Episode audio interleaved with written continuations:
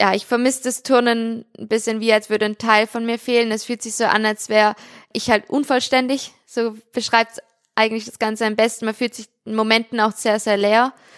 Viel zu weit weg von allem. Und das ist, glaube ich, mit so das Schwerste. Hi und herzlich willkommen zur siebten Folge des Team Deutschland Podcast, dem Podcast, bei dem wir die besten deutschen Sportlerinnen und Sportler auf ihrem ganz persönlichen Weg zu den Olympischen Spielen in Tokio begleiten. Sieben Folgen haben wir schon aufgenommen. Heute ist es noch genau ein halbes Jahr bis zu den Spielen in Tokio und dieses halbe Jahr bedeutet für unseren Gast, das habt ihr im Teaser schon gehört, erstmal gesund zu werden und verletzungsfrei wieder den Sport auszuüben, äh, den sie liebt.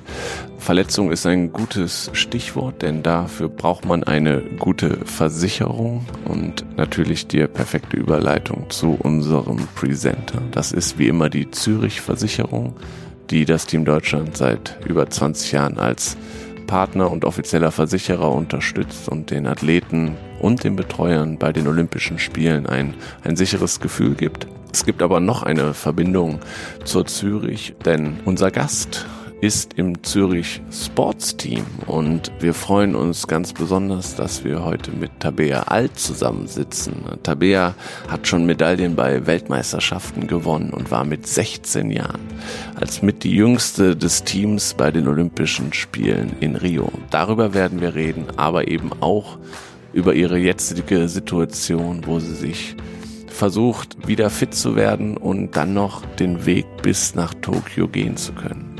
Herzlich willkommen, Tabea.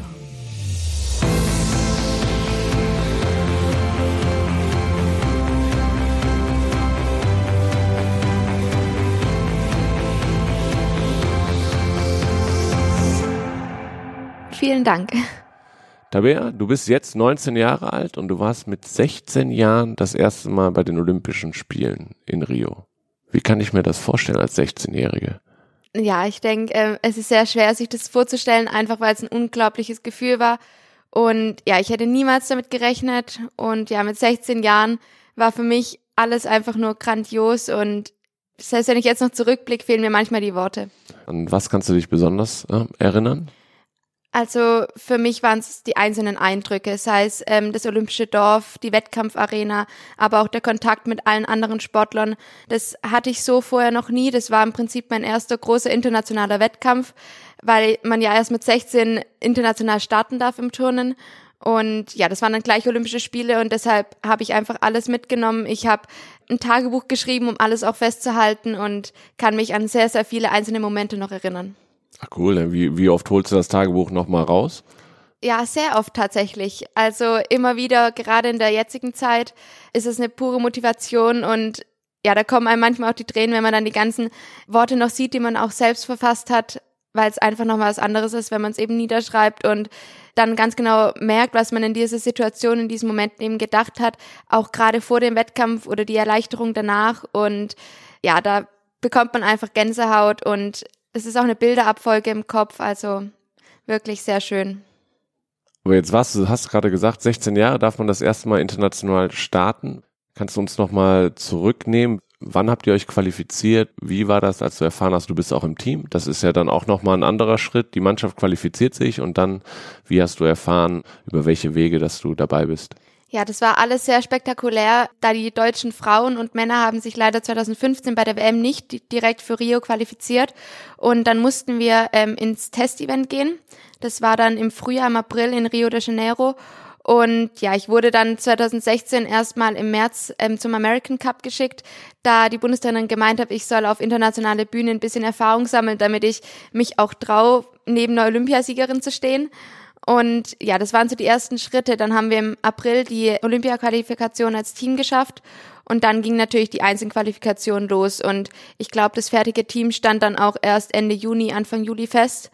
Ja, von dort an war es natürlich dann der volle Fokus nur noch auf Rio. Kannst du dich dran erinnern, wie du es erfahren hast, dass du dabei bist? Also wir hatten ähm, zwei Qualifikationswettkämpfe, die letztendlich entscheidend waren.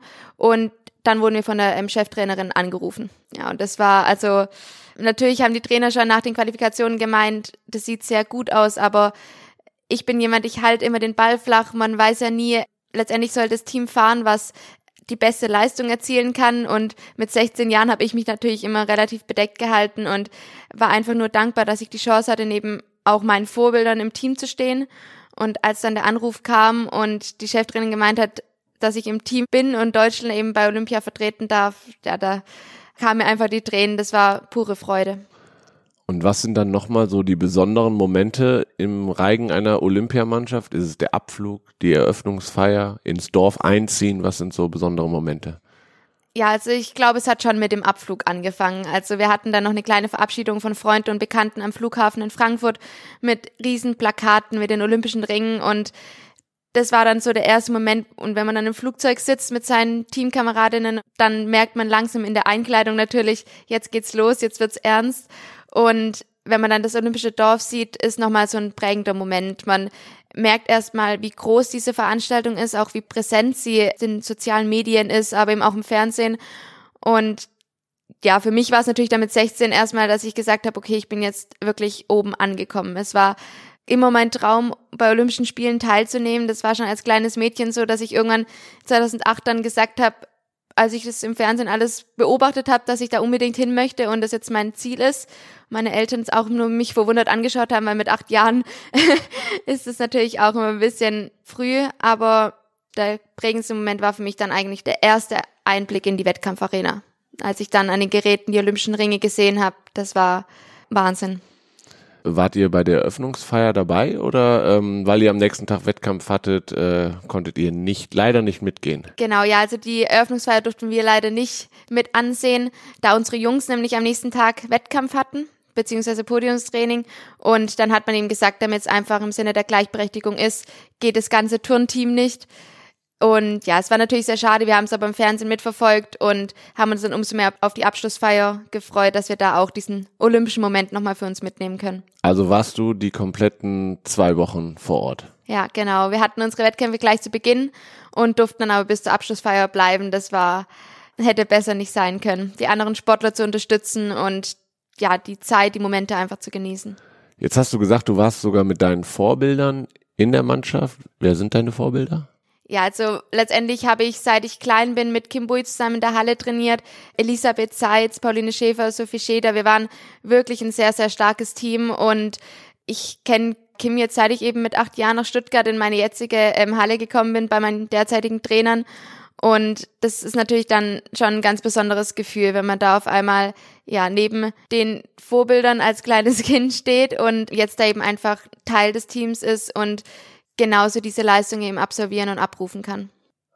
Nehmen die einen an die Hand? Haben die dir ein bisschen was erzählt, wie es ist, dass die auch ein bisschen Nervosität vielleicht rausgenommen haben bei dir? Ja, definitiv. Also natürlich steht jeder in seinem eigenen Fokus, man muss sich auf seinen Wettkampf konzentrieren. Das ja steht letztendlich einfach mal im Vordergrund. Aber Kimi war selbst schon bei Olympischen Spielen, Ellie natürlich auch und auch unser Männerteam hatte da schon sehr viel Erfahrung.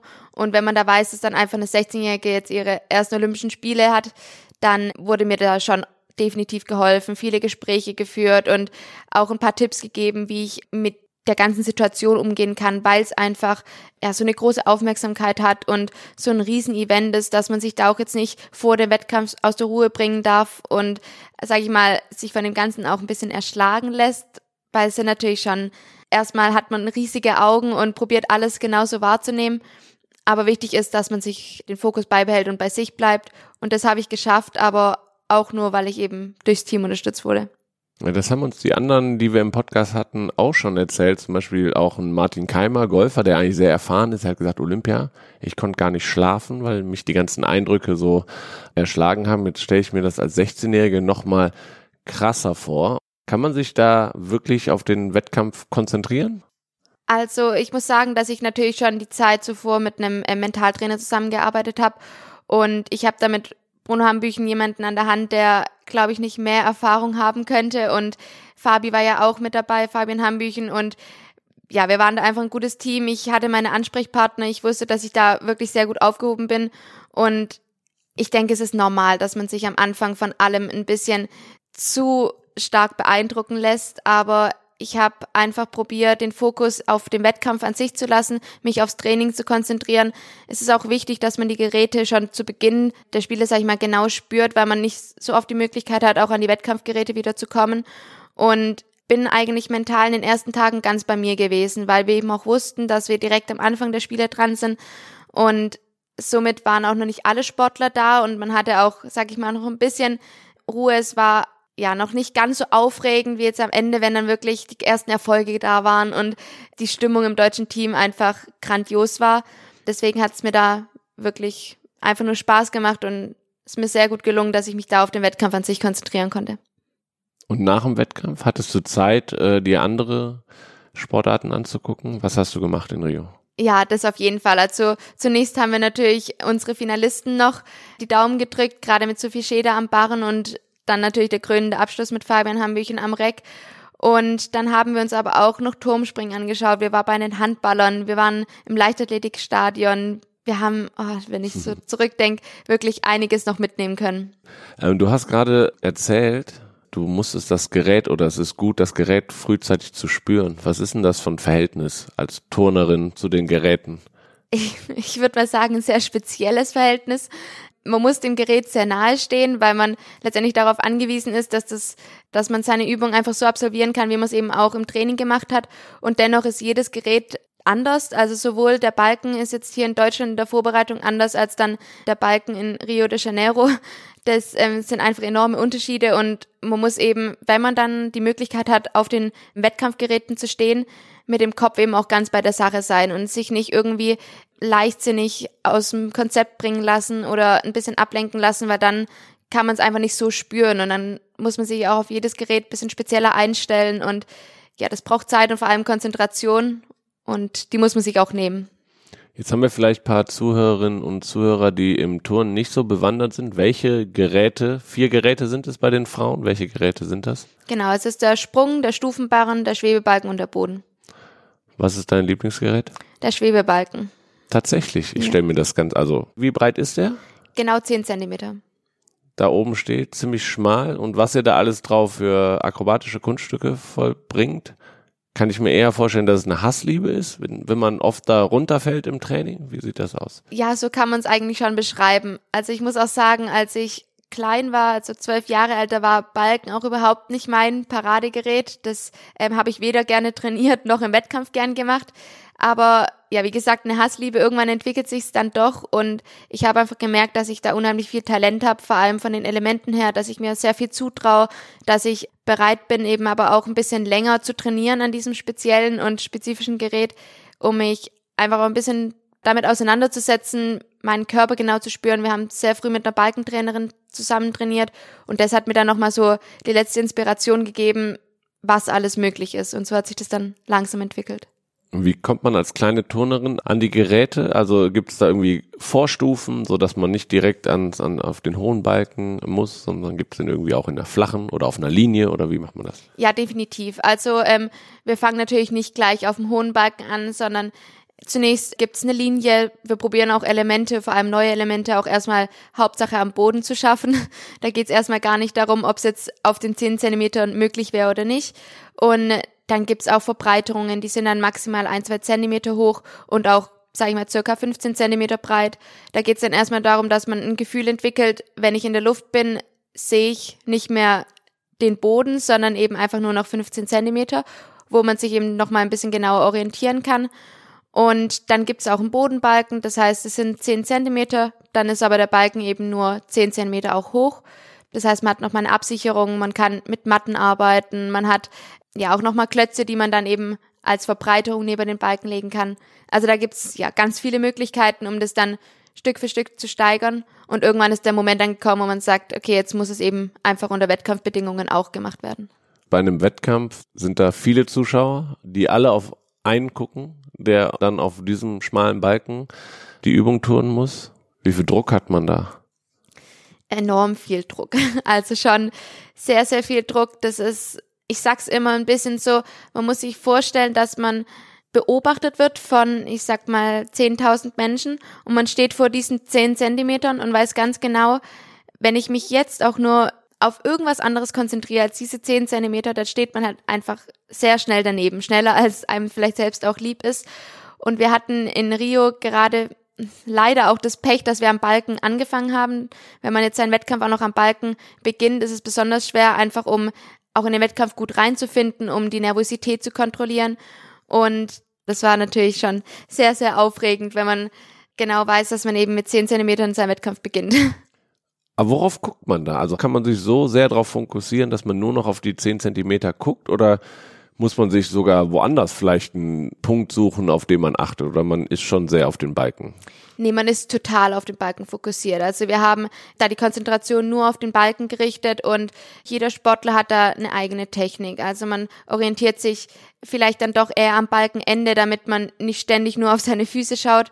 Das muss man aber selber einfach bisschen für sich auch herausfinden, was einem da am besten liegt. Aber auf keinen Fall sollte man irgendwie probieren, im Publikum rumzuschauen. Weder hat man die Zeit dafür, weil wir nur eineinhalb Minuten unsere Übung eben absolvieren können, noch die Konzentration. Also das ist schon sehr, sehr wichtig.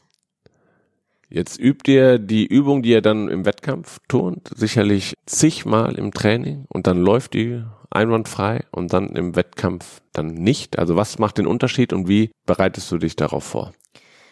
Ja, das ist auch eine sehr gute Frage, weil das natürlich auch immer ähm, der Moment ist, wo man sich als Sportler hinterfragt, woran hat's gelegen. Ich denke, es ist die Routine, die man eben im Training einfach entwickelt. Man macht die Elemente, ich weiß es nicht, bestimmt bis zu 15 Mal in einer Trainingseinheit. Die Übung an sich auch bis zu fünfmal. Das heißt, man kann es eigentlich. Man steht auch im Wettkampf und sagt sich, ich habe so hart trainiert, mein Einton lief gut und ich kann meine Übung. Man kann es im Schlaf. Also das ist so in einem drin, man hat den Rhythmus, man hat ähm, die Elemente, man beherrscht ja auch die Technik. Und trotzdem ist es so, dass man sich eben im Wettkampf manchmal außer Konzentration bringen lässt oder dass ein Element einfach nicht so funktioniert, wie man es eben trainiert hat. Da gibt es auch nicht immer eine Erklärung für, sondern das sind dann kleine technische Fehler, die ergeben sich teilweise, weil man unkonzentriert war oder weil man vielleicht den Absprung nicht so erwischt hat, wie man es im Training oft macht. Und ja, dann passieren natürlich kleine Fehler und was mir immer hilft, dass ich probiere mich in diese Wettkampfsituation schon hineinzuversetzen. Das heißt, ich gehe meine Übungen bereits in der Wettkampfarena mental durch. Ich sehe also die Lichter, ich sehe das Kampfgericht, ich sehe den Balken und ich sehe eben ganz genau, ähm, wie ich quasi diese Übung tun. Und somit, wenn ich dann im Wettkampf stehe, habe ich es quasi schon mal geturnt. Eben zwar nur mental, aber das hilft mir unheimlich, das dann eben auch im Wettkampf umzusetzen und auch für mich einfach Ruhe zu gewinnen. Und ähm, haben da auch irgendwie Vorkämpfe oder die Qualifikation einen gewissen Einfluss drauf, wenn die gut gelaufen ist? Oder ist es jetzt, ich erinnere mich an, du bist ja Bronzemedaillengewinnerin bei der WM 2017 geworden äh, am Balken und da bist du aus der Quali mit der höchsten Punktzahl ans Gerät dann ins Finale gegangen. Ist das eigentlich ein Push, den man bekommt, oder ist es dann wiederum Druck so, du hast es jetzt einmal gezeigt, das muss jetzt wieder funktionieren? Ja, ich denke, das sowohl als auch. Also ich ähm, hatte bei der Qualifikation die Höchstnote am Balken und habe mich dafür dann qualifiziert. Damit hat keiner gerechnet. Das kam auch für mich überraschend. Ich hatte dann aber, bevor es ins Balkenfinale ging, erst noch mal Mehrkampffinale und durfte da dann nochmal mit den besten 24 Turnerinnen an den Start gehen und hatte nach diesem Wettkampf erneut die beste Wertung am Balken. Und dann war es natürlich schon, dass ein bisschen ein Druck da war und auch natürlich die Erwartungen, wenn man sagt, du hast den Ausgangswert, also einfach die Schwierigkeit und hast Möglichkeiten, da erstmal eine Medaille zu gewinnen. Und man selbst steht eben da, damals 17 und hat sich gedacht, ich stehe in einem Balkenfinale, in meinem allerersten Finale bei meiner ersten WM und konnte es noch gar nicht wirklich glauben. Und das ist dann wieder so ein Moment, wo man sagt, da ist es ganz wichtig, sich von diesem ganzen Trubel und auch den Erwartungen nicht erdrücken zu lassen, dass man trotzdem sagt, ich weiß, was ich kann und es gibt einem dann eben auch diesen Push, die Motivation, wenn man erstmal sieht, was möglich ist und wo man steht, wo man mitmischen kann, dass man einfach jetzt auch zur Weltspitze gehört und gleichzeitig ist es aber auch wichtig, das dann direkt vor dem Wettkampf auszublenden und ganz bei sich zu sein. Ich bin damals als letzte Starterin ans Gerät gegangen. Das heißt, ich wusste ganz genau, wenn ich oben bleib, kann es eine Medaille werden. Und ein Wackler oder ein Sturz, dann ist es eben vorbei. Und das ist, war schon ein sehr, sehr hoher Druck. Hab das dann aber trotzdem irgendwie gut hinbekommen, dass ich da bei mir bleib und meine mentalen Übungen auch anwenden konnte. In der Übung selber kommt man dann nochmal ins Nachdenken oder läuft das dann trotz Wackler automatisch durch? Manchmal bin ich erschrocken über mich selbst, wie viel ich innerhalb von eineinhalb Minuten auf dem Balken während meiner Übung denken kann. Also ich habe da tatsächlich alle möglichen Gedanken. Das ist Wahnsinn, wie arg man sich auch mit seiner eigenen Übung auseinandersetzt und mit sich selbst, während man in dieser hohen Konzentration ist. Und ich hatte tatsächlich im Finale auch einen Wackler, der hat mich dann auch die Platzierung weiter vorne gekostet. Aber ja, ansonsten lief die Übung wirklich sehr gut und auch so, dass ich danach einfach erleichtert war und mir ein Riesenstein vom Herzen gefallen ist. Jetzt als Außenstehender, der sich jetzt nicht intensiv mit dem Turnen befasst, dann sieht man diese Wackler. Man sieht natürlich, wenn jemand vom Balken absteigt. Kannst du noch mal die Wertung ein bisschen für die Zuhörerinnen und Zuhörer erklären? Es gibt einen Ausgangswert, es gibt eine Schwierigkeit. Wer entscheidet nachher über die Punktzahl? Ja, ich denke, das ist wahrscheinlich so mit das größte Problem im Turnen und auch für den Zuschauer einfach schwer nachvollziehbar. Früher gab es ja die ähm, Höchstnote mit einer 10,0. Diese Regelung gibt's nicht mehr. Jetzt ähm, haben Elemente wie zum Beispiel ein Doppelsalto am Boden oder den gleichen Doppelsalto dann in gestreckter Ausführung verschiedene Schwierigkeitswerte. Und bei den Männern ist es nochmal ein bisschen anders, aber die schwierigsten Elemente ergeben dann den Ausgangswert, also den Schwierigkeitswert. Und Davon wird dann letztendlich dann noch die E-Note, das ist dann letztendlich die Ausgangsnote berechnet. Da hat man, wenn man jetzt überhaupt keine Abzüge hat, was natürlich nie vorkommt, dann hätte man da eben nochmal zehn Punkte. Und das ist letztendlich immer das Ziel, so nah wie möglich an diese zehn Punkte ranzukommen. Wenn man jetzt eine E-Note beispielsweise von 9,0 hat, dann ist es schon Weltspitze. Also das ist, je nachdem an welchem Gerät, klasse, wenn man so wenig Abzüge wie möglich hat. Abzüge entstehen durch einen Sturz, das ist dann ein Punkt. Abzüge können aber eben auch durch einen Wackler entstehen, durch wenn die Fußspitzen nicht gestreckt sind, wenn der Ausdruck nicht zur Musik am Boden passt. Also es sind alles so kleine Faktoren, die dann in diese Abzüge mit einspielen. Und man hat einen kleinen Puffer, umso schwerer natürlich die Übung ist, umso höher der Ausgangswert ist, weil letztendlich dann diese beiden Wertungen addiert werden. Und somit kommt dann die Endnote zustande. Aber den, den Ausgangswert tragt ihr den ein oder wird der, von wem wird der festgelegt? Ihr nee, genau, es gibt Kampfrichter, also wir selbst wissen natürlich unseren Ausgangswert an den Geräten und ähm, wenn es jetzt bestimmte Verbindungen einfach im Wettkampf, wenn die nicht zustande gekommen sind, dann wissen wir auch, dass es jetzt eben ein, zwei, drei Zehntel weniger am Ausgangswert sind. Aber an sich bestimmt es die Kampfrichter. Die schauen sich die Übung an und schreiben dann mit, ähm, welche Elemente haben wir gezeigt. Jedes Element hat ja seine Wertigkeit und somit kommt dann diese Schwierigkeitsgrad zustande. Okay, aber die kennen also eure Übung vorher schon. Genau, also deswegen gibt's auch das Podiumstraining oder Qualifikationswettkämpfe. Da bekommen natürlich Kampfrichter nochmal einen Eindruck. Aber an sich zählt immer die Übung, die wir dann am Wettkampf zeigen. Weil okay. wir könnten ja spontan nochmal ein anderes Element einbauen oder eine neue Verbindung machen. Genau, also das wäre so meine Frage. Ist es irgendwie auch ein bisschen Taktik, wenn man sieht, die eine hat das geturnt, oh, da muss ich vielleicht noch einen draufsetzen oder bleibt man dann lieber bei seiner Übung, weil man die so oft durchgegangen ist? Also an sich bleibt man ganz bei seiner Übung. Man ähm, macht spontan überhaupt nichts, was man im Training nicht vorher gemacht hat oder trainiert hat. Das Einzige, was manchmal ist, wo man auch taktisch einfach arbeiten muss, ist, wenn wir im Finale oder in der Qualifikation turnen. In der Qualifikation ist es oftmals so, dass man sagt, ich pack nicht die vollen Schwierigkeiten in meine Übung, weil ich muss sicher durchkommen und ich brauche noch ein bisschen Steigerung fürs Finale. Das heißt, es muss eine Übung sein, die von Schwierigkeitsgrad mit der Elite der Welt mithalten kann und trotzdem aber so ist, dass man sagt, das sind jetzt keine Risikoelemente, die ich eben im Training oftmals verturnt habe. Und dann kann man eben taktisch bisschen arbeiten oder sagen, das war jetzt bei mir am Balken zum Beispiel, ich habe normalerweise eine Dreier-Serie, eine akrobatische Dreier-Serie, die ist aber sehr, sehr schwer und auch nicht ganz sicher. Und ich wusste eben, ich muss jetzt nicht den aller, allerhöchsten Schwierigkeitswert turnen im Finale, sondern wichtig ist einfach oben zu bleiben. Und so kann man dann schon noch taktisch arbeiten, aber das Element habe ich an sich im Training schon vorbereitet. Wie viel Mut braucht man denn als Turnerin? Sehr, sehr viel Mut. Muss auch ein bisschen verrückt sein, glaube ich. Ja? ja? Wie verrückt bist du? Ich glaube, es ist Ansichtssache, das kann ich selbst bei mir wahrscheinlich nicht beurteilen. Manche würden vielleicht sagen, dass ich schon sehr verrückt bin. Andere würden sagen vielleicht, dass es ganz normal ist.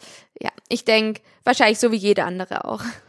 Nochmal zum Thema Mut. Trainiert man sich das an oder ist das von vornherein? Ich habe gelesen, dass du natürlich, also du kommst aus einer Turnerfamilie, äh, bist relativ früh einfach in der Halle gewesen. Ist es eher ein spielerischer Zugang gewesen dann zum Turnen oder hat sich der Mut dadurch entwickelt oder hat man den von sich aus sowieso drin? Also ich denke, um letztendlich auch Turner oder Turnerin zu werden, muss man einen gewissen Mut einfach haben. Ich, wie gesagt, komme aus einer Turnerfamilie. Meine Eltern haben geturnt, mein älterer Bruder hat geturnt und ich war als kleines Kind kaum zu halten. Ich habe mich überall, wo man springen konnte, bin ich gesprungen. Überall, wo man rennen konnte, bin ich gerannt. Ich war total aktiv, hatte Spaß an der Bewegung und war auch nicht zu bremsen. Also die klare Aussage war immer, wenn mein Bruder schon Fahrrad fahren durfte und zu mir hieß es, Tabea, du bist dazu noch zu jung, dann habe ich gesagt, ähm, zu jung gibt's nicht, dann übe ich's halt. Und es war schon immer so, dass ich eben ganz genau wusste, was ich wollte und mir auch nicht so Gedanken darüber gemacht habe, was könnte eventuell passieren, wenn ich vom Fahrrad fall oder wenn ich vielleicht tatsächlich zu klein oder zu, zu jung bin.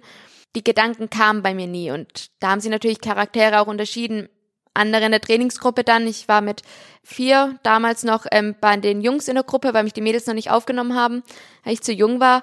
Und da gab es natürlich dann einfach charakterlich hat man sich da unterschieden. Manche, die haben von Anfang an sich gewisse Dinge nicht zugetraut, aber die werden dann auch nie an das Niveau und an die Kaderzugehörigkeit und natürlich dann auch an die Nationalmannschaft kommen. Das ist unmöglich. Man muss letztendlich auch das junge Alter im Turnen ausnutzen, um Elemente zu erlernen.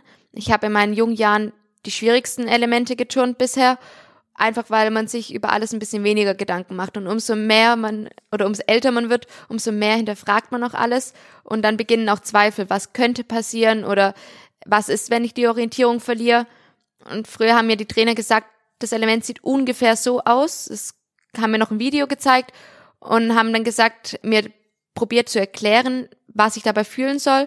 Und ich habe gesagt, ja, ja, alles kein Problem, ich krieg das hin. Ja, einfach mal Augen zu und durch. Erzähl mal den Leuten da draußen, wann hast du angefangen mit dem Turn? Vier Jahre? Ja, also ich war Mutter-Kind-Turn und dann im Verein mit vier Jahren. Wie läuft das ab? Ist das mehrfach in der Woche oder jeden Tag? Also wie es natürlich mit vier war, weiß ich tatsächlich nicht mehr. Ich denke, das hat mit ein, zweimal die Woche angefangen. Einfach spielerisch sich bewegen, über Geräte klettern, ein bisschen auch so ein Gefühl für den eigenen Körper entwickeln. Das war ja eigentlich das Ziel. Einfach Spaß haben, sich auspowern. Meine Eltern waren wahrscheinlich froh, wenn ich dann auch mal gesagt habe, dass ich müde oder erschöpft bin. Und genau, mit fünf kam ich dann zu meiner Heimtrainerin und meinem Heimatverein im MTV Ludwigsburg. Und da hat es dann angefangen, dass man ein bisschen konzentrierter und auch gezielter Elemente erlernt hat. Dass man auch gesagt hat, wir wir haben einfach gewisse Ziele, die wir erreichen wollen. Und dann hat sich das Training gesteigert. Dann war es zwei bis dreimal die Woche, aber alles so, dass man eben selber den Spaß hatte. Bei mir war es immer, ich wollte in die Halle, ich wollte eigentlich auch gar nicht mehr aus der Halle raus. Genau, mit acht Jahren kam dann ein ziemlich großer Sprung, weil ich, da war eine Talentsichtung und da war letztendlich der erste Kadertest dann auch und da kam ich zu meiner derzeitigen Trainerin, der ähm, Gutti beziehungsweise Marie-Louise Probst-Hinnermann die hat damals den Jahrgang 2000 eben entdeckt und hat da eine Trainingsgruppe erstellt in Stuttgart. Genau, und damals bestanden wir eigentlich nur aus dem Jahrgang 2000 und da habe ich dann viermal die Woche trainiert schon. Und das hat sich dann relativ gesteigert, dass ich viermal die Woche in Stuttgart trainiert habe, plus einmal in Ludwigsburg, einfach um den Kontakt zum dem Heimtrainer, zu den Mädels, mit denen man ja auch irgendwie so groß geworden ist, auch aufrechtzuerhalten. Und dann ging das so weiter. Dann hatte man klare Ziele. Man hatte auf einmal richtige Kürübungen, erst Pflichtübungen, dann neue Elemente, den ersten Doppelsalto. Das war dann wirklich jede Woche oder jeden Monat gab es so einen kleinen Schritt, den man erreicht hat. Und dann wurde das auf einmal professionell. Hatte dann 2012 meine ersten deutschen Jugendmeisterschaften. Und im Turnen, vor allem bei den Frauen, ist es unheimlich früh. Also wir sind sehr, sehr jung und müssen halt schon relativ mit viel Druck umgehen, viel Druck ähm, verarbeiten können und halt trotzdem diese Zielstrebigkeit schon besitzen, weil sonst erreicht man das eben nicht. Und genau, 2014 hatte ich dann die ersten Jugend-Europameisterschaften, habe da dann schon Bronze am Balken gewonnen, auch überrascht. 2015 hatten wir dann EOF, also genau, nochmal ein Riesen-Event, wo man dann das erste Mal auch olympische Luft schnuppern konnte. Habe ich auch Bronze mit dem Team damals gewonnen ich glaube, mit zwölf hat man mir das erste Mal gesagt, dass ich im Olympiazyklus für 2016 bin. Das heißt, mit zwölf war ich bei den Kaderlehrgängen von den Großen dabei und stand dann ganz am Rande als Kleinste in der Reihe oder zu den Kleinen habe ich auf jeden Fall gehört. Und dann habe ich mich damit noch gar nicht befasst und 2015 hieß Wirklich dann auf nicht? Einmal, Also kann man, also dann sagen die einem mit zwölf Jahren, du bist jemand, der in vier Jahren dabei sein könnte bei Olympischen Spielen? Ich glaube, ich habe das damals nicht so wahrgenommen. Für mich war das dann einfach, man hat natürlich dann auch nicht ständig darüber gesprochen, mhm. sondern es war nur, das hieß dann auf einmal Kaderlehrgang und dann stand eben irgendwie noch dabei ähm, Olympiakader oder ähm, Nationalmannschaftskader und dann waren immer noch die Jahrgänge eben 2000 war der jüngste Jahrgang und somit es war auch ganz eine ganz neue Regelung, dass wir schon als ganz kleine schon mit zu den großen durften und ich glaube, das erste Mal richtig damit befasst habe ich mich tatsächlich erst 2015, als ein Jahr vor den Spielen, weil ich davor vom Kopf, ich war ganz bei mir, ich war in meinem Element, ich bin jeden Tag in die Halle gegangen, habe das gemacht, was ich am besten kann und so wirklich das dann zu realisieren, mit 14 denkt man da nicht dran und mit 15 wird's dann halt nur blöd, wenn es am nächsten Jahr dann schon soweit ist. Das heißt, irgendwann muss man sich damit auseinandersetzen und ich weiß nicht, manchmal frage ich mich selbst, wie das alles so gekommen ist. Jetzt gibt's ja äh, bestimmt, wenn du so früh angefangen hast, auch ähm, wichtige Wegbegleiter auf dem, auf dem Weg in die Weltspitze. Wie wichtig sind deine Eltern? Unheimlich wichtig. Also ohne meine Eltern würde ich definitiv nicht dastehen, wo ich jetzt bin und auch nicht die Erfolge haben. Genauso wie mein Bruder. Ich denke, ich kann da immer nur selbst den Hut ziehen. Ich glaube, es ist nicht leicht, als älterer Bruder eben auch zu sehen, wie die jüngere Schwester so oft unterwegs ist. Man hat sich in der Kindheit fast gar nicht irgendwie gesehen. Er war abends immer im Training, ich den ganzen Tag über in der Schule und unterwegs. Und äh, ja, ich habe da auch einfach den größten Respekt, dass er da, sag ich mal, immer ein bisschen einstecken konnte und es nie auf die Goldwaage gelegt hat, wenn die Eltern mich, da mit mir zum Wettkampf gegangen sind und es sich halt doch einfach viel ums Turnen gedreht hat. Wir sind eine sehr ausgeglichene Familie. Wir haben immer alles geschaut, dass es eben gleich ist und ich habe ganz, ganz viel mit meinem Bruder unternommen und deshalb sind es schon eigentlich die wichtigsten Wegbegleiter sind ja die Eltern, die Geschwister, meine Patentante, die bei jedem Wettkampf eigentlich mit dabei ist. Wir sind eine sehr sportliche Großfamilie, also auch meine Cousins, meine Tanten haben mich bei meinem ersten Weltcup in Stuttgart unterstützt und waren vor Ort. Und ja, es geht dann natürlich weiter über Mentaltrainer, über meine beste Freundin, die ich durchs Turnen kennengelernt habe. Sie hat dann aber nicht den Leistungsweg eingeschlagen, sondern ist früher dann nach Esslingen auf die Schule und eben nicht auf die Sportschule nach Stuttgart. Ohne sie wäre ich, glaube schon oft auch in Momenten verzweifelt, in denen man einfach mal eine beste Freundin braucht, um drei Stunden lang in einem Café zu sitzen und zu reden. Und ja, ich denk mal, dass ich nicht die Person und euch der Charakter wäre, der ich jetzt bin, wenn ich diese ganzen Menschen nicht um mich herum hätte aber auch natürlich die ganzen Menschen, aus denen man lernen konnte, haben dazu beigetragen. Und ich denke, dass es so die Summe aus allem ist. Hätten deine Eltern es okay gefunden, hättest du jetzt gesagt mit zwölf, ach nee, Touren, ich lasse das jetzt mal sein? Oder, also ich stelle mir das schwierig vor, wie viel Druck haben sie dir gemacht und wie viel äh, durftest du auch normale Tochter sein, jetzt abseits vom, vom Sport, wenn ihr eh eine sportliche Familie seid mhm. und sie selber äh, geturnt haben?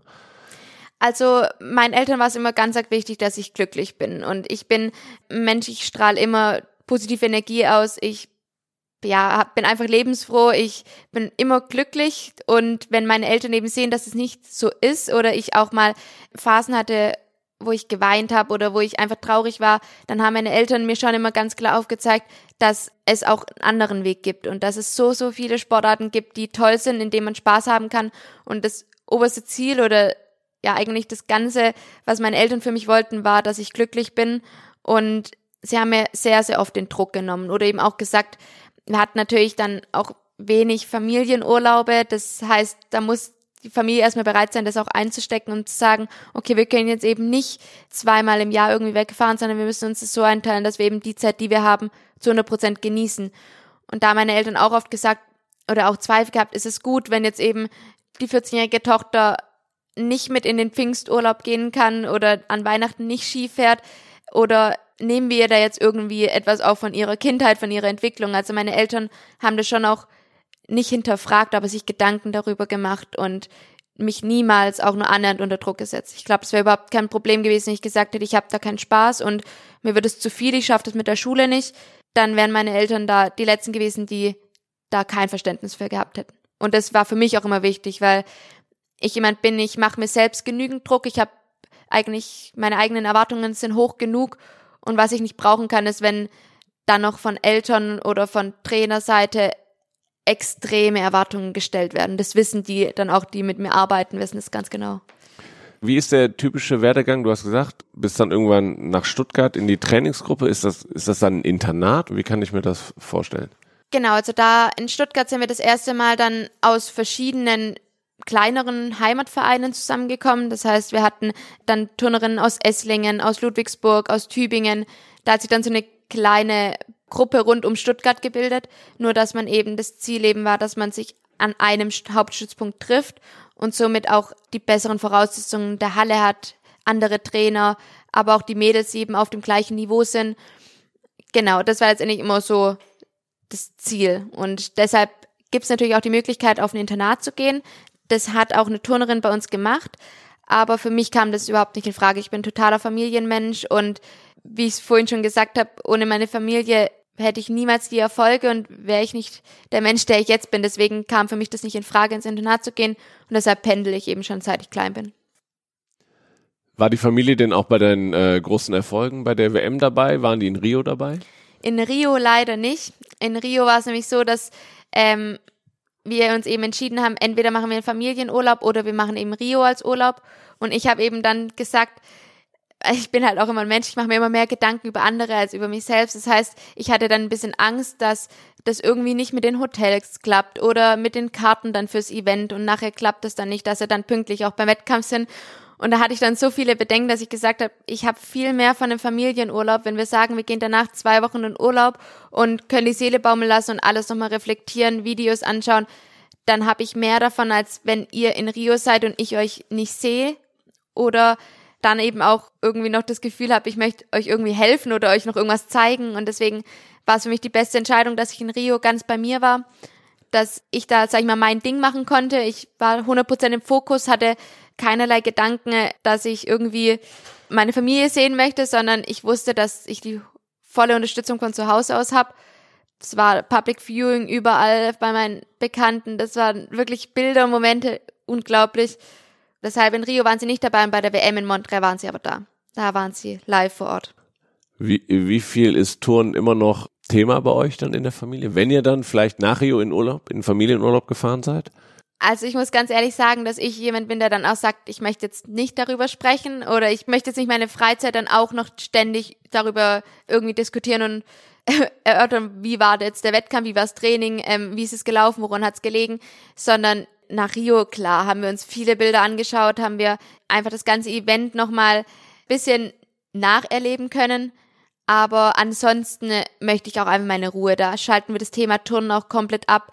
Weil irgendwann muss man aus diesem Kreislauf auch raus. Man beschäftigt sich jeden Tag mit dem Turnen und setzt sich damit genau auseinander, egal ob mental oder eben dann auch physisch im Training. Und ja, da tut es auch mal gut, wenn man von der Familie und auch vom Bruder auf ganz andere Gedanken gebracht wird. Das ist schon sehr wichtig. Was sind denn neben dem Turnen äh, Hobbys von Tabea Alt? Also ich äh, ganz so viel Zeit bleibt nicht mehr. Ich habe dieses Jahr mein Abitur gemacht, das heißt, die Schule war sonst immer noch ein großes, leider ein Hobby, was gemacht werden musste, sag ich mal. Ich habe bis ich, ich glaube, acht Jahre alt war, noch Klavier gespielt und Ballett gemacht. Das musste ich dann aber irgendwann aufgeben, weil es zeitlich einfach nicht mehr geklappt hat. Klavier wollte ich aber schon seit längerem einfach wieder anfangen, weil es auch ein Moment ist, wo man noch mal mehr Zeit für sich selbst hat. Ich lese unheimlich gern, ich höre gern Musik, ich gehe super gerne tanzen, einfach weil man da auch so ganz bei sich sein kann und mal über nichts nachdenken muss. Und verbringt Zeit gern mit Freunden, mit meiner Familie, wenn man die Zeit einfach mal hat, koch gerne, schaue einen Film an, setze mich aber auch super gern einfach ins Café und beobachte Menschen oder rede über Gott und die Welt. Also ich bin total vielseitig. Ja. Aber hast du Pläne, was jetzt neben dem Touren noch in der Zukunft auf dich warten soll? Ja, ich habe viele Pläne, viele Ideen. Ich möchte immer mit meinem Sport irgendwie in Verbindung bleiben. Ich möchte langfristig Medizin studieren, schon Traum, seit ich klein bin.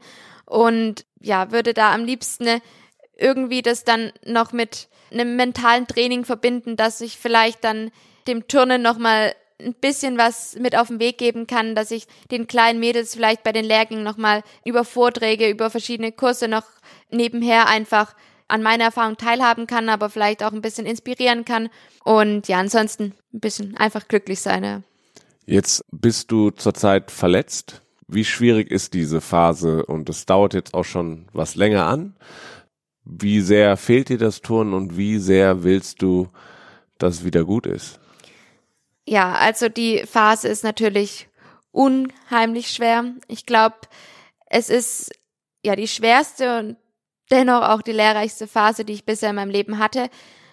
Ging ja irgendwie auch alles von jetzt auf nachher. Ich stand im Oktober noch bei der WM auf dem Balken und habe Bronze gewonnen und im Dezember war ich komplett raus aus dem Sport oder aus dem Turnen vor allem, wurde dann ein Jahr später zunächst an der Schulter operiert, hat aber auch ein Jahr gedauert, bis man eben konservativ alle Methoden ausprobiert hat, um eben irgendwie um eine OP drumherum zu kommen. Am Ende war die OP die beste Entscheidung meines Lebens und die Schulter ist top geworden. Stand dann wieder in der Halle, habe meine ersten Elemente wieder gemacht, habe mich gefühlt, als hätte ich nie eine Pause gehabt und hatte Ziele, hatte Pläne und dann kamen eben ja die Rückenprobleme wieder dazu, die ich schon seit 2016 hatte. Ja, die haben mich dann so geplagt, dass klar war, dass eben das nicht einfach eine Muskelverspannung ist oder irgendwas, was durch Pause weggeht, sondern man musste auch was daran machen. Genau, und bin jetzt da jetzt seit Pfingsten in der Therapie und es läuft sehr gut, ist aber einfach sehr langwierig und ich denke, es ist einfach eine Herausforderung, wenn man sich da nicht unterkriegen lässt, wenn man täglich mit diesem Thema konfrontiert wird. Ich bin täglich in der Reha und bei der Physio, habe ein spezielles Training und arbeite daran, dass mein Körper gesund wird und trotzdem sind mir eben in dem Fall die Hände gebunden, weil egal wie viel ich mache, egal wie viel Zeit ich investiere und wie viel Geduld und Kraft und Training, ich selbst kann halt die Situation nicht ändern. Ja, ich fahre alle zwei Wochen zum Arzt nach München. Demnach pendel ich eigentlich ziemlich viel und ja, ich vermisse das Turnen ein bisschen wie, als würde ein Teil von mir fehlen. Es fühlt sich so an, als wäre ich halt unvollständig. So beschreibt es eigentlich das Ganze am besten. Man fühlt sich in Momenten auch sehr, sehr leer. Viel zu weit weg von allem. Und das ist, glaube ich, mit so das Schwerste. Und dass ich selbst mal nichts kontrollieren kann oder dazu beitragen kann, dass es besser wird. Das klingt sehr reflektiert, wie du mit der Verletzung umgehst und auch, dass du sehr geduldig bist und finde ich das Positive darin siehst, dass du einiges gelernt hast. Wie lange hat dieser Prozess gedauert?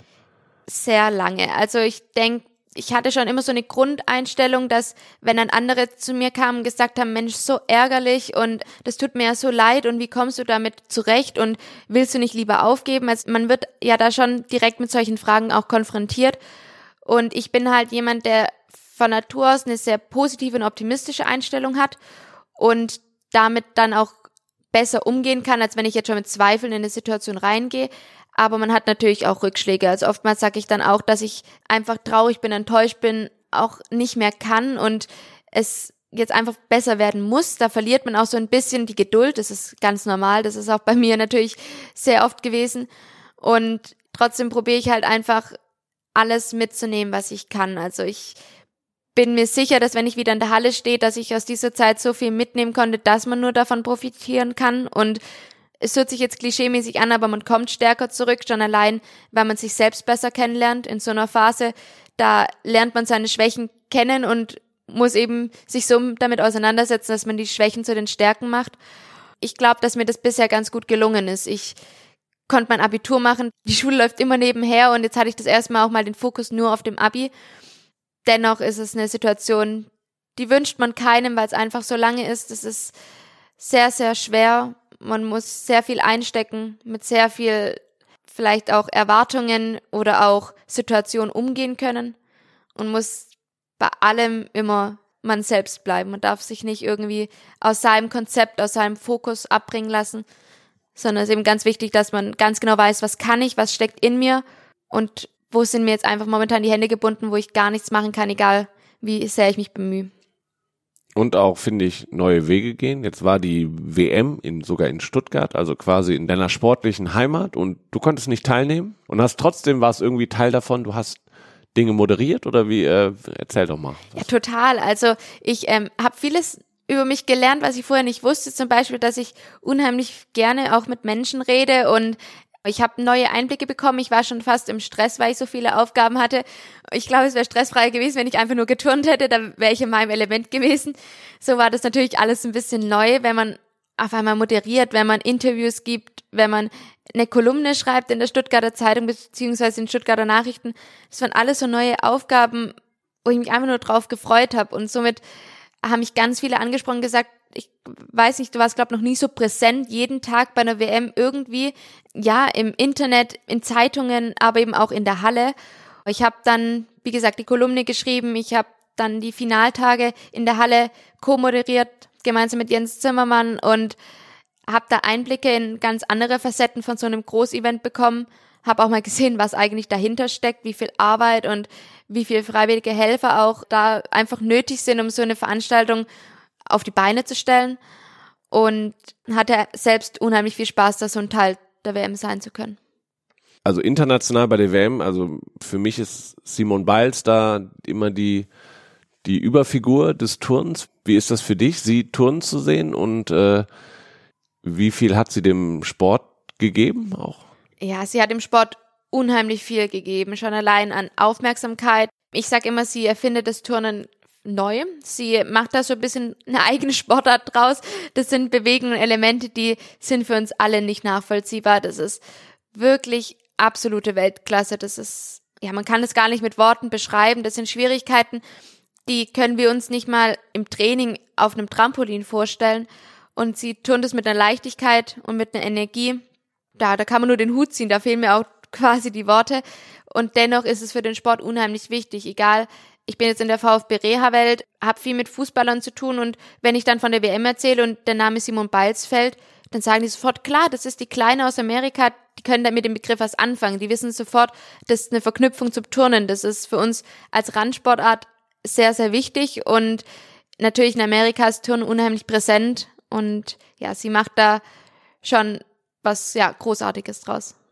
Ist ja für mich so, als Allgemeinsportinteressierten ist vielleicht so wie Roger Federer im Tennis, ist eine Simon Biles im, im Turn. Ist das krass, dass sie so weit weg ist oder ist es ein gutes Gefühl in derselben Generation quasi mit so jemandem zu turnen?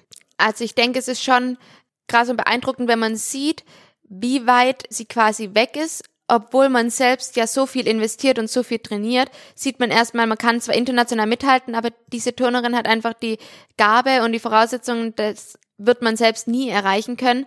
Das ist einfach nur verrückt, wenn man daran denkt, wie das möglich ist. Und gleichzeitig gibt es, glaube ich, keine größere Ehre, als mit so einer Turnerin, mit so einem Idol ja, derselben Generation turnen zu können.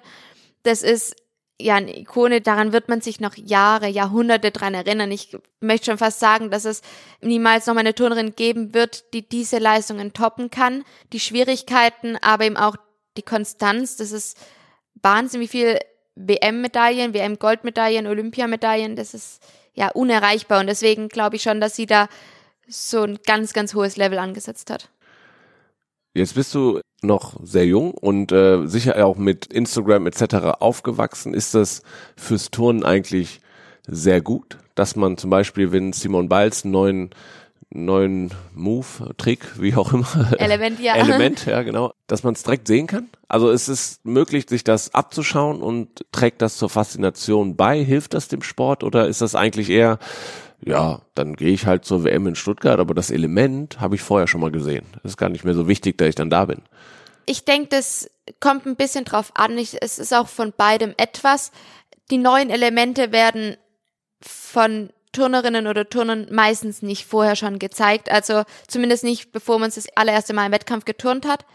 Weil sonst, wenn man jetzt im Trainingsprozess noch ist oder man sich das Element selbst erlernt, ich habe selbst zwei Elemente bei der WM erfunden, da wäre es blöd gewesen, wenn ich das vorher jetzt eben schon auf Social Media preisgebe. Man gibt ja schon relativ viel von sich preis, deswegen äh, muss man da schon auch ein bisschen schlau einfach mit umgehen. Und gleichzeitig eröffnet es uns natürlich Möglichkeiten, die wir ohne den sozialen Medien überhaupt nicht hätten. Also was sich da jetzt so in den letzten Jahren entwickelt hat, ja, ist für alle Sportler, würde ich sagen, einfach nur positiv, weil man kommt miteinander in Kontakt, man tauscht sich aus, man hat auf einmal ja auch Verbindungsmöglichkeiten. Schon allein so ein Abend wie gestern, das ist unglaublich, was da eben auch in, auf Instagram los ist wir müssen für die Zuhörerinnen und Zuhörer, weil wir erst ah, im ja. Januar ausstrahlen. Gestern war Sportler des Jahres in Baden-Baden und wir sitzen auch noch in Baden-Baden und unterhalten uns drüber. Genau, richtig. Also das sind halt so Momente, die kann man nur über den sozialen Medien miteinander teilen und deswegen in der Hinsicht ist es vor allem fürs Turn natürlich, wenn man eher im Hintergrund steht, unheimlich wichtig, dass sich das jetzt so in den letzten Jahren entwickelt hat und dennoch glaube ich, schaut man sich so ein Element dann von Simon Balz gerne auch mal live an und nicht nur auf Instagram. Jetzt hast du gerade äh, den Austausch mit anderen Sportlern angesprochen. Du bist im Zürich Sports Team auch und bist da auch im ständigen oder ihr trefft euch öfter. Da sind Sportlerinnen und Sportler aus den verschiedensten Sportarten, Sommer wie Winter. Ist das, ist das wichtig, auch ein Austausch? Ja, das ist enorm wichtig. Das hat man so natürlich sehr selten. Vor allem, wir haben alle unterschiedliche Wettkampfhöhepunkte, vor allem die Verbindung zwischen Sommer- und Wintersport gibt's so fast gar nicht. Auch bei den Olympischen Spielen sind wir getrennt. Das heißt, solche Überschneidungspunkte sind dann nur bei Veranstaltungen wie dem Sporthilfeclub der Besten oder im Sportler des Jahres, Ball des Sports. Und was ja die Zürich ermöglicht hat, dass wir quasi ein Zürich Sportsteam sind, uns austauschen, uns regelmäßig treffen, gemeinsames Fotoshooting haben, auch mal andere Charaktere kennenlernen, andere Sportarten. Das ist ja, einfach toll, so eine Möglichkeit zu haben. Und da haben sich jetzt auch schon ganz enge Freundschaften entwickelt. Und deshalb, ja, hätte es besser gar nicht laufen können und bin ich auch persönlich unheimlich dankbar, dass ich da ein Teil von sein darf und konnte unheimlich viel profitieren, auf jeden Fall. Auch in Sachen, man spricht drüber, hör mal, wie man mit Verletzungen, mit Rückschlägen umgeht? Hilft das der Auf Austausch? Auf jeden Fall. Also wir haben schon gesagt, wenn wir dann manchmal, wir haben immer ein ähm, Gruppenessen und da reden wir dann auch und es ist halt wie in einer Familie. Sportler sind alle gleich und wir sind eine große Familie. Und das heißt, egal wer was erzählt, es kommt von drei anderen, die sagen, genau das habe ich auch schon mal erlebt. Sei es mit einer Verletzung, sei es die Situation, bevor man in den Start oder in die Wettkampfarena läuft, sei es die Situation mit anderen Teamkolleginnen. Das ist was, das hat jeder Sportler schon mal so miterlebt. Und deshalb eben auch gerade im Umgang mit Stresssituationen oder Verletzungen kann man da profitieren, wenn man einfach Ansprechpartner hat, die genau diese Situation schon mal durchlebt haben, vielleicht auch älter sind, aus einem anderen Sport kommen und da ist der Austausch auf jeden Fall ja sehr wichtig und auch echt schön. Wo auch viele Sportler zusammenkommen, sind natürlich Olympische Spiele. Um da nochmal hinzugucken, in genau sechs Monaten beginnen die Olympischen Spiele in Tokio. Kannst du schon absehen? Wie, wie sind deine Ziele bis dahin? Hast du das noch im Blick jetzt mit der Verletzung oder ist das zu weit weg? Also im Blick definitiv. Ich bin, wie gesagt, optimistisch und voller Energie, motivierter denn je, muss man wirklich sagen. Gleichzeitig bin ich realistisch und möchte mich da jetzt nicht auf ein spezifisches Ziel schon fokussieren, sondern ich möchte dieses Ziel als Motivation nutzen. Ich denke quasi täglich darüber nach und weiß ganz genau, aber um wieder zurückzukommen zu meiner Situation, dass das Beste momentan ist, im Hier und Jetzt zu bleiben, dass ich dann meine Energie und meine Gedanken so bündeln kann, um das Bestmögliche auch zu erreichen. Ja, wenn ich an Olympia denke, wenn ich an Tokio denke, da kriegt man Gänsehaut. Das ist ja ein Gefühl, was man eigentlich jedem gerne mal schenken würde, einfach damit man ihm teilhaben lassen kann. Und es ist einfach Wahnsinn und schon verrückt, wie schnell die Zeit vergeht. Ich hoffe einfach, dass ich das grüne Licht bekomme, dass mein Körper gesund wird und ich dann voll angreifen kann. Mehr wünsche ich mir nicht. Das ist eigentlich ein sehr, sehr schöner Abschluss, weil wir haben schon auf Tokio geblickt. Wir haben am Ende immer noch drei Fragen. Und zwar haben wir unsere Community, du hast es auch geteilt auf Instagram und da würden wir natürlich auch nochmal alle Zuhörerinnen und Zuhörer aufrufen, dir auf gerade Instagram zu folgen, glaube ich. Ich glaube, das ist der Kanal, auf dem die meisten Leute dir folgen können, auf dem deinen Weg nach ja. Tokio oder wo, wo auch immer her hinführt. Erzähl doch mal dein Instagram-Handle, damit die Leute dir folgen können, ist einfach Tabea alt. Genau, klein geschrieben, alles zusammen, ganz unkompliziert. Das ist gut. Wir haben Fragen gesammelt und ja. zwar, wer hat dich in deiner Karriere oder davor am meisten geprägt? Oh, das ist eine sehr, sehr schwere Frage.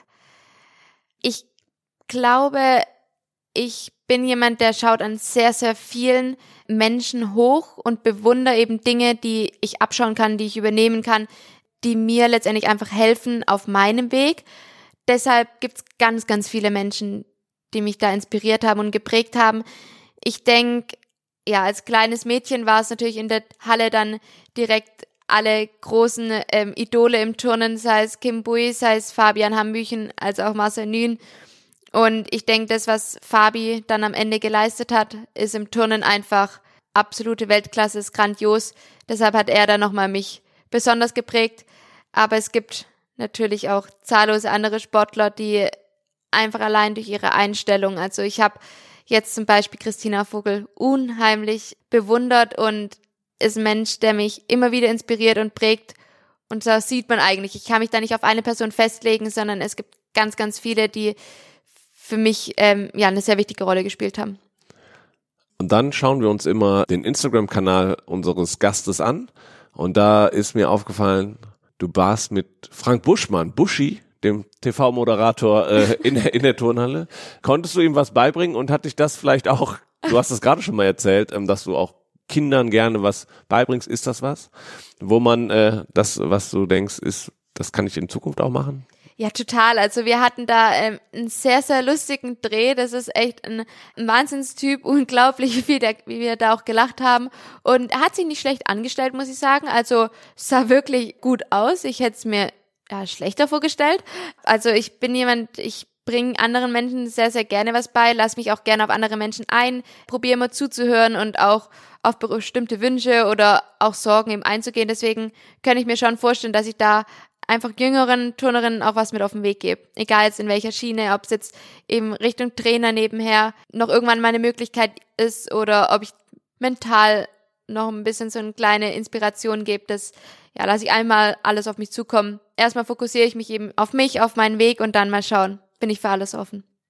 Cool. Das Video mit Buschi werden wir auf jeden Fall äh, irgendwie in den Show Notes verlinken, damit sich das, ja. damit sich das Ist jeder sehenswert, ja. ja und zum Abschluss die Frage, die wir immer stellen: Was hast du beim Sport gelernt, was du dann für dein Leben nach dem Sport, was du mitnehmen kannst?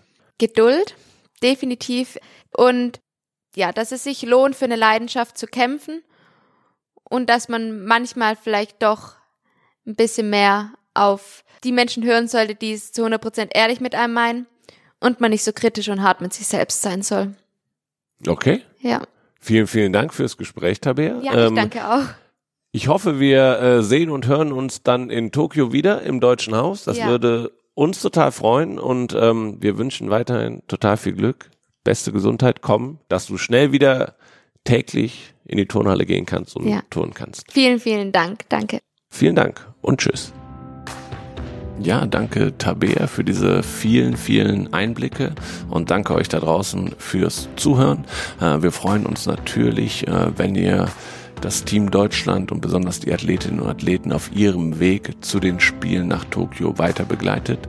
In den Show Notes haben wir euch die Kanäle von Tabea und von Team Deutschland verlinkt. Also folgt Tabea, folgt Team Deutschland, abonniert natürlich diesen Podcast, bewertet ihn bei iTunes, darüber freuen wir uns sehr. Gerne auch mit äh, Vorschlägen, wen wir als nächstes hier zu Gast haben sollen. Bedanken möchte ich mich auch noch bei Sportsmaniac, ähm, die den Podcast unterstützen und gerade in der Produktion uns helfen. Und ja, wir hören uns dann am 24. Februar wieder, wenn es nur noch fünf Monate bis zu den Spielen in Tokio sind. Bleibt uns gewogen, unterstützt unsere Athleten. Bis zum nächsten Mal. Ciao, ciao.